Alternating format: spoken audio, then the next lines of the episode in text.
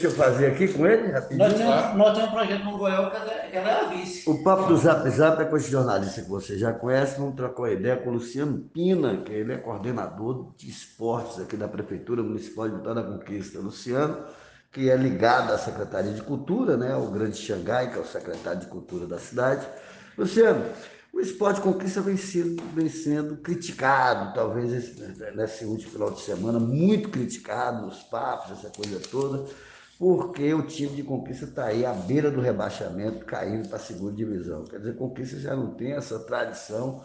Mas o que está faltando? Está faltando incentivo, talvez, da prefeitura, ou a prefeitura está bolando aí um esquema para incentivar esses atletas em todas as áreas. O que está faltando, na sua opinião, para o esporte de conquista crescer e representar a nossa cidade como deveria?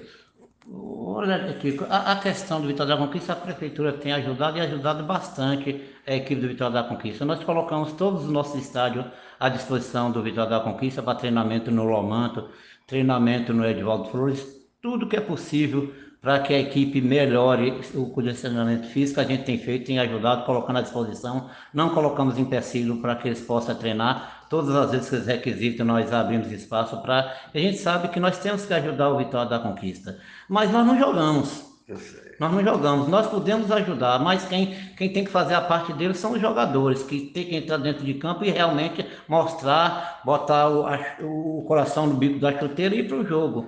Uma coisa que nós temos conversado, nós já conversamos com alguns jogadores, exemplo de Jalminha, Tidão e tantos outros que passaram pelo esporte amador e que fizeram parte também do profissional, eles nos disseram o seguinte, que todas as vezes que os times de Vitória da Conquista fazia boas campanhas no Campeonato Baiano, Os atletas. 60% era oriundos do futebol amador de Vitória da Conquista. E aí eles iam, porque tu sabe, quando o jogador é da terra e sempre perde o jogo, ele não sai nem na rua no outro dia, com vergonha. Sei como é que E o jogador de fora não, se perdeu, se ganhou, a gente não é nada contra o jogador de fora. Mas eu acho que está faltando realmente jogadores eh, de conquista no elenco do Vitória da A Conquista. prata da casa. A né? prata da casa. Mas aí vai outra questão. O futebol amador de Vitória da Conquista. Você é o presidente da, da LCDT, da, da Liga, né? Da Liga. Da Liga do, do Futebol Amador. Está faltando, então, esses jogadores na- na- dentro da Liga? Está faltando esse campeonato, esse incentivo? É, todo mundo sabe que antigamente em Vitória da Conquista, em cada bairro tinha um